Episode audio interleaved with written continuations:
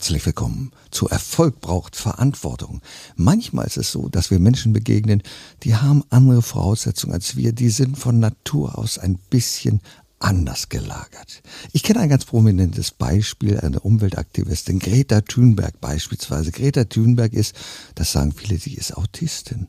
Und ich habe eine Expertin hier bei mir, die sich mit diesem Thema auskennt und auch Menschen begleitet dabei, besonders Eltern in diesem Thema, wenn die Kinder so autistisch sind. Wir werden das gleich klären. Herzlich willkommen, Claudia Oliveira. Herzlichen Dank. Claudia, erzähl mal, Clau Oliveira, wo kommt das her? Das ist kein deutscher Name wie Müller oder Schulze. Nee, das ist richtig. Das ist ein portugiesischer Name. Also ich bin in Deutschland geboren, aber meine Eltern sind vor vielen, vielen Jahren ausgewandert und daher der Name. Portugal, wahnsinnig schön. Ich war leider noch nie da. Ich sollte mal dahin an die Algarve. Das ist ein schönes Land, oder? Das ist ein sehr schönes Land. Lissabon ist auch super schön. Sehr toll. So, jetzt erzähl doch mal einfach so ein bisschen, wie kommst du zu diesem Thema? Was ist dann dein Background? Wie hast du das entdeckt, dass dieses Thema für dich interessant ist und dass du Expertin geworden bist? Hm. Also zu dem Thema bin ich, glaube ich, wie so die Jungfrau zum Kind gekommen. Ich habe ähm, komme ursprünglich aus der Kinderkrankenpflege und bin dann aber nach einigen Jahren Berufserfahrung ähm, hat es mich doch ein bisschen in eine andere Ecke gezogen, habe dann Heilpädagogik gemacht und bin recht schnell in die Selbstständigkeit und habe da in der Praxis gearbeitet und da hatten wir alles an Kindern, ähm, alle möglichen ähm, ähm, herausfordernde Verhaltensweisen und hatte aber auch immer wieder Kinder mit einer Autismusdiagnose und so retrospektiv betrachtet, was mich da festgehalten hat, ist, glaube ich, wirklich dieses, dass die Kinder sehr häufig unterschätzt, aber auch sehr häufig überschätzt werden. Und ein Anliegen war es mir, mit den Kindern gemeinsam eine gemeinsame Sprache zu entwickeln, um sich mitzuteilen. Weil das war immer so das, das, das, das Hauptproblem, dass die im Eins zu eins Setting zwar besser sagen konnten, das will ich und äh, da will ich hin, das kann ich gut, das kann ich nicht gut, das haben wir erarbeitet aber eine, eine äh, Form der Worte zu finden, um sich anderen Menschen mitzuteilen, um auch wirklich verstanden und ernst genommen zu werden, ähm, war, glaube ich, mein Motor, zu sagen, ich unterstütze euch da. Kommen wir mal auf den, den, den ersten Punkt, Kinderkrankenschwester. Wie cool ist das denn? Ich bin Krankenpfleger von Haus aus. Irgendwann mal vor mehreren Jahrzehnten habe ich das gelernt. Das ist eine anspruchsvolle Tätigkeit, eine sehr verantwortungsvolle Tätigkeit, Kinderkrankenschwester. Denn Kinder sind ja dort in einer ganz besonderen Situation herausgerissen aus dem häuslichen Kontext, völlig fremd, haben ein Wehwehchen. Manchmal ist es nicht nur ein Wehwehchen, sondern manchmal sind das mm, ganz böse Dinge, die da Kinder, Kinder erlebt, die in der, auf der Onkologie waren, also auf der Krebsstation, die sind dann auf einmal allein gelassen und dann, wenn die Eltern mal weg sind, so wem sollen sie sich öffnen? Also als Kinderkrankenschwester hat man sehr, sehr viel Verantwortung glaube ich. Ja. Mhm. Das hat dir auch Spaß gemacht, denke ich mal. Ne? Das hat mir Spaß gemacht und ähm, es war immer mein Traumberuf. Ich wollte immer auf Intensiv und auf Frühchen und so weiter und äh, habe mich dann aber entschieden, das Arbeitsfeld zu verlassen, weil eben ähm, die zeitlichen Strukturen einfach dementsprechend sind und ich mehr den Fokus auf die Kinder legen wollte. Das ist richtig. Denn oft und gerade heute ist es so, so wir haben keine Zeit mehr. Mhm. Wir haben keine Zeit mehr in der Pflege. Wenn ich daran denke, früher, als ich noch in der Intensivmedizin war, da hatten wir ein Verhältnis von 1 zu 1 oder 1 zu 2, also ein Pfleger, eine mhm. Pflegerin und ein Patient. Heute ist das manchmal bis 1 zu 8, 1 zu 12. Das Richtig. ist dramatisch. Genau. Aber lass uns mal auf das Thema Autismus gehen. Viele Hörer werden sich fragen, Autismus, das habe ich schon mal gehört, aber wie können wir das beschreiben? Was passiert da? Mhm. Also Autismus ist äh, vor allem angeboren. Also man erwerbt es nicht irgendwann im Laufe seines Lebens. Und äh, es zeigt sich aber in unterschiedlicher Ausprägung. Deswegen spricht man heute von Autismus-Spektrum, weil es wirklich von minimal betroffen bis zur schwer geistigen Beeinträchtigung auch ähm, gehen kann. Und äh, ein wesentlicher Kernaspekt beim Autismus ist, dass es immer um die Qualität geht. Um welche Qualität? Die, die Qualität der sozialen Interaktion, die Qualität der Kommunikation und eben auch ähm, Spezialinteressen, stereotype Verhaltensweisen. Also da wird, da wird genau geschaut, weil Kinder und Menschen mit Autismus kommunizieren auch. ja, und gehen in Interaktion, aber sie ist qualitativ verändert. Ist es so, dass man vielleicht sagen kann, also wie ich das erlebt habe bei, im Autismus-Spektrum, dass die Menschen sich nicht so emotional ausdrücken können wie andere? Richtig. Also das heißt nicht, dass sie nicht genauso emotional äh, sich erleben wie andere oder wie Menschen eben, die keinen Autismus haben, aber äh, eben die, die Worte dafür zu finden, wirklich auch so wahrgenommen zu werden und auch ernst in ihrer Not teilweise wahrgenommen zu werden, ja.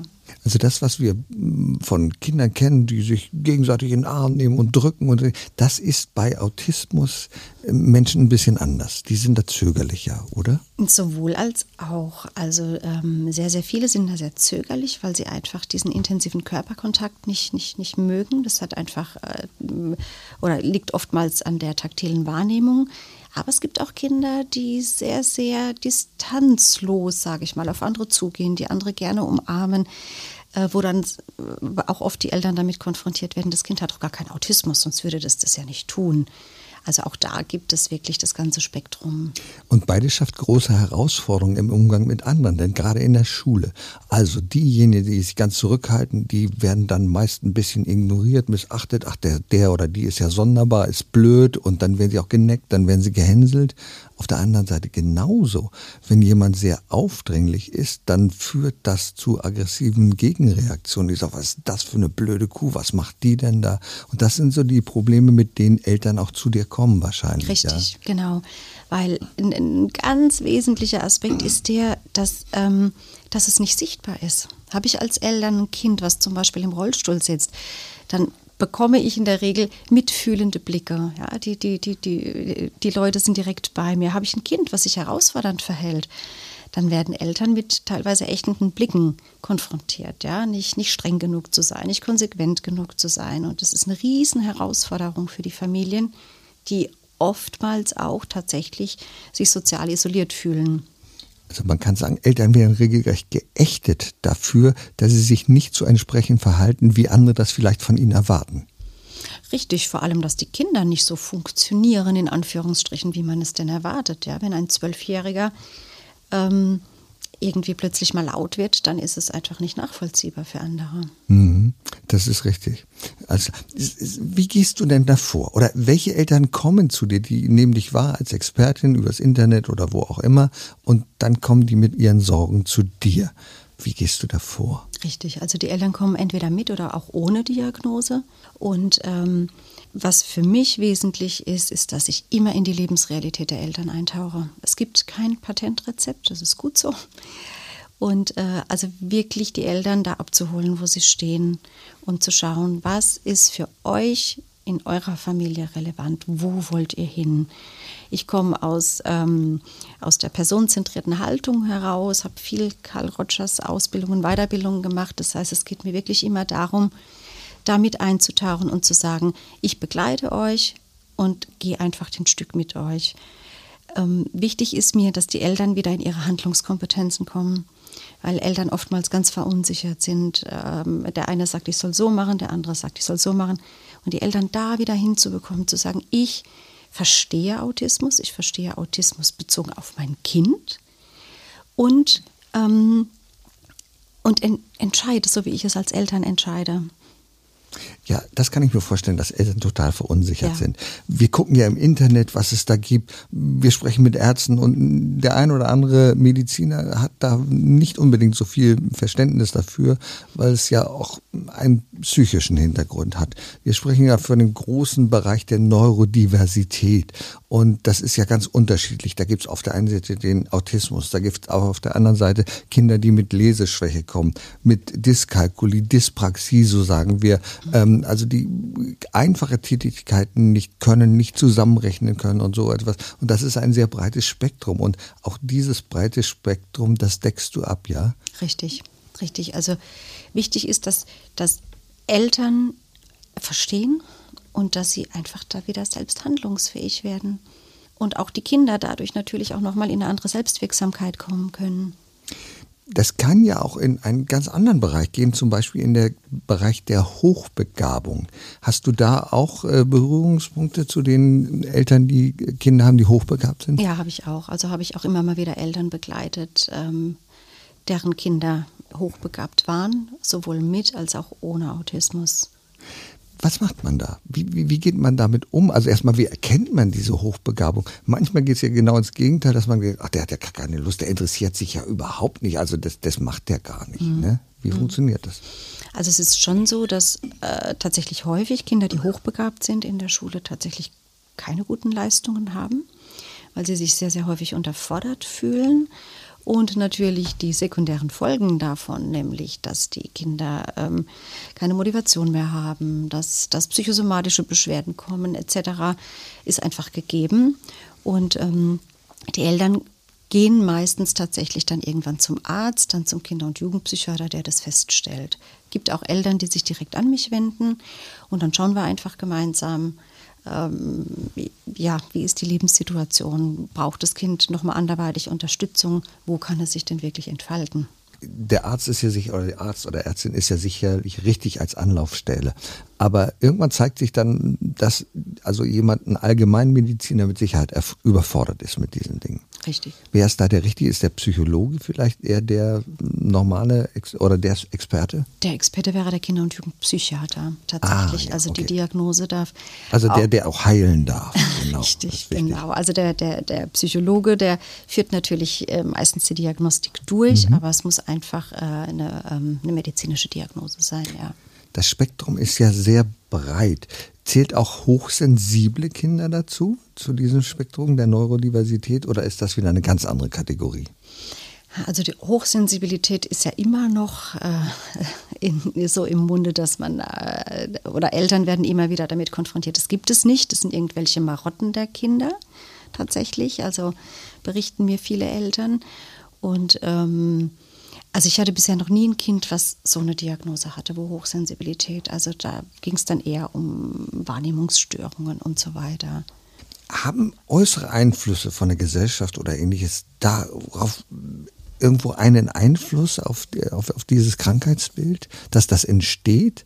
Oder ist das von Geburt an so? Du meinst jetzt den Autismus? Den Autismus ja. beispielsweise. Also man ja. weiß bis heute noch nicht 100 Prozent genau, wie Autismus entsteht. Also es müssen mehrere Faktoren zusammentreffen. Ähm, mittlerweile, also es gibt eine genetische Disposition, es gibt äh, multifaktorielle Belastungen und auch biochemische. Also diese drei Aspekte müssen, müssen zusammengreifen, dass eben ein Kind mit, mit Autismus geboren wird. Und ähm, mittlerweile gibt es aber immer mehr Gene. Ähm, okay, mag auch ein gesellschaftliches Problem sein im Umgang miteinander oder eher nicht? Kannst du es nochmal? Naja, ich, ich sag mal, durch das Zusammenleben, durch die vielfältigen Informationen, die auf uns einfließen, die auch auf Kinder einfließen. Wenn ich mal sage, also ich hatte kein Handy, ähm, ich war damals als Kind mit Social Media, wenn ich jemanden treffen wollte, bin ich hingegangen, habe geklingelt habe gesagt, hast du heute Zeit für mich? So, das war was ganz anderes. Heute ist ja die Anforderung, also die Informationsflut, mit denen wir äh, konfrontiert werden, auch gerade Kinder, ist ja unglaublich groß geworden. Ja, also es hat auf jeden Fall insofern Einfluss, dass die Kinder einfach keine oder nicht mehr so ausreichend natürliche Übungssituationen haben. Jemanden anzusprechen, nachzufragen, auch in diese Interaktion zu gehen, auch mal vielleicht ein Nein zu akzeptieren und so weiter. Das ähm, ist sicherlich ein Übungsfeld, was nicht mehr so gegeben ist. Gehst du mit den Kindern auch in die Übung? Ja. Okay. ja. Also ich bin komplett lebenspraktisch. Das heißt, alle Entwicklungsbereiche sind relevant und ich gehe raus und wenn ein Jugendlicher da ist, der sagt, ich möchte flirten lernen, ich möchte wissen, wie ich mich im Café, äh, in der Kneipe verhalte, dann gehen wir in die Kneipe und dann äh, beobachten wir Menschen und dann schauen wir. Also das finde ich ja cool. Äh, jetzt könnten wir große Headline sagen, Claudia bringt den Jungs das Flirten bei. Aber nicht nur den Jungs, wahrscheinlich auch den Mädchen, oder? Auch den Mädchen, ja. Ja, und das finde ich so, so treffend, weil Flirten hat ja etwas mit Wahrnehmen zu tun, mit Wahrnehmen, mit Wertschätzen, den anderen zu spüren, wie reagiert er da drauf, nicht einen blöden Anspruchspruch zu sagen, sondern Flirten ist ja was ganz anderes. Also da, da bauen, wir, bauen wir eine Beziehung auf. Okay. Mhm, richtig. Aber den Eltern, denen bringst du nicht das Flirten bei, wie sie es Ich glaube, die haben das gut geschafft. Die haben das ganz gut geschafft. Ähm, wie, wie breit ist das Spektrum, wo du dich mit den Menschen beschäftigst? Hört das bei dem Autismus aus oder geht das auch weiter ein bisschen Richtung Lebensberatung oder ähnliche Planung? Schon auch. Also ich habe äh, wirklich Kinder ähm, ab der Grundschulzeit bis wirklich ins Studium auch begleitet, ähm, habe einen jungen Mann, der, äh, wo es jetzt tatsächlich darum geht, dass er eine Familie gründen möchte, wie er da vorgeht. Also es geht wirklich darum, auch Lebenskonzepte für sich zu entwickeln und zu finden. Und da gibt es für mich keinen bis dahin begleite ich dich und ab da nicht, sondern es richtet sich und orientiert sich immer am Bedarf. Das wollte ich fragen, denn es, es, hört ja nicht mit der Kindheit auf, sondern Autismus ist ja etwas, was dich an und für sich das ganze Leben begleitet, oder? Richtig. Und die Herausforderungen sind ja ganz unterschiedlich. Also wenn ich ein gereifter Mensch bin, allein schon im beruflichen Kontext als Autist wahrgenommen zu werden, das ist ja schon etwas, der Umgang mit den Kolleginnen und Kollegen, der ist ein ganz anderer. Manche denken, das ist aber ein Eigenbrödler, das ist aber blöd mit dem, mit dem kann man nicht zusammenarbeiten, der sagt ja nicht, da gibt es ja sein Wissen nicht preis. Aber auch da kannst du Rat und Hilfestellung leisten. Also, definitiv, also, definitiv. Gerade da ist diese Lücke sehr groß. Also erstmal das Menschen mit Autismus in den ersten Arbeitsmarkt kommen. Auch das ist nicht zwangsläufig, ja. Ähm, es liegt aber nicht an der Intelligenz, sondern es liegt einfach daran, dass ähm, der Weg dahin einfach sehr, sehr schwer ist. Und das andere ist natürlich im Team sowohl für den Menschen mit Autismus als auch für das Team einfach Brücken zu schlagen, ja, und ein Verständnis für beide Seiten zu schaffen.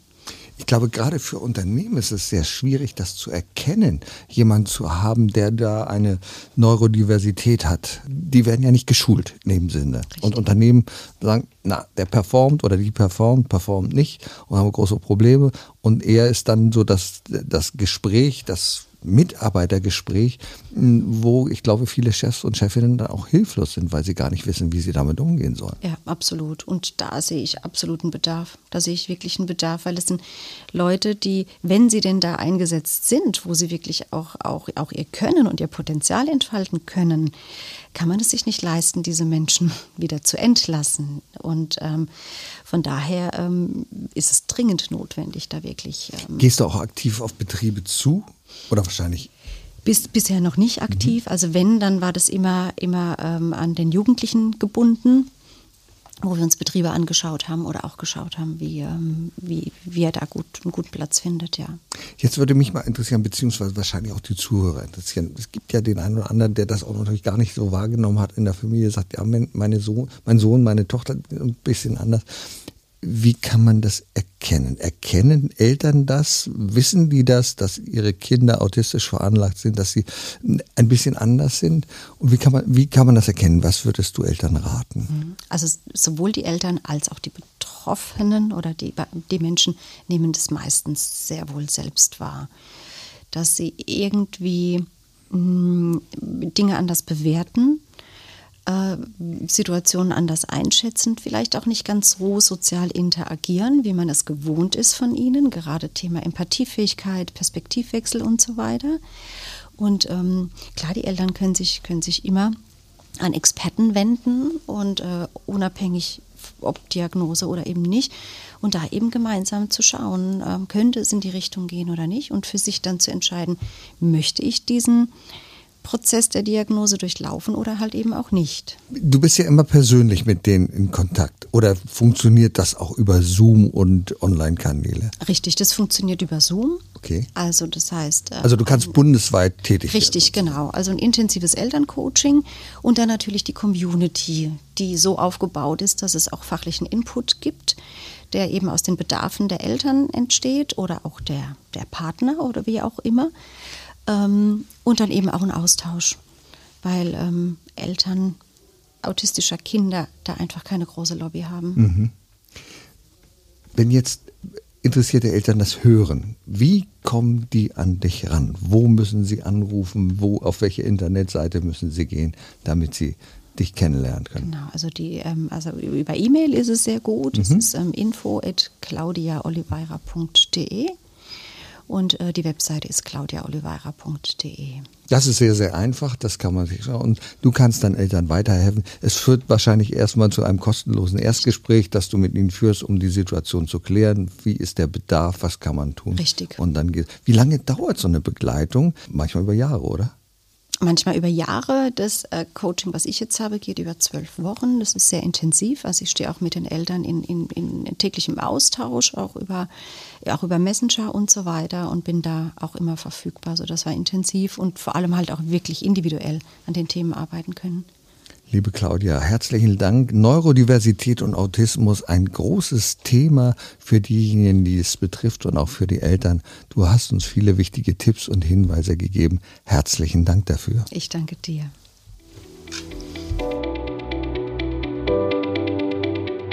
Erfolg braucht Verantwortung. Der Podcast von und mit Udo Gast. Sie brauchen einen echten Mutmacher und erfahrenen Business Coach, der mithilft, Ihr Unternehmen sicher und wirksam nach vorne zu bringen? Und das auch in Krisenzeiten? Dann schreiben Sie jetzt an Udo Gast. Aktuell gibt es noch einen freien Platz. Die Kontaktdaten finden Sie in den Show Notes.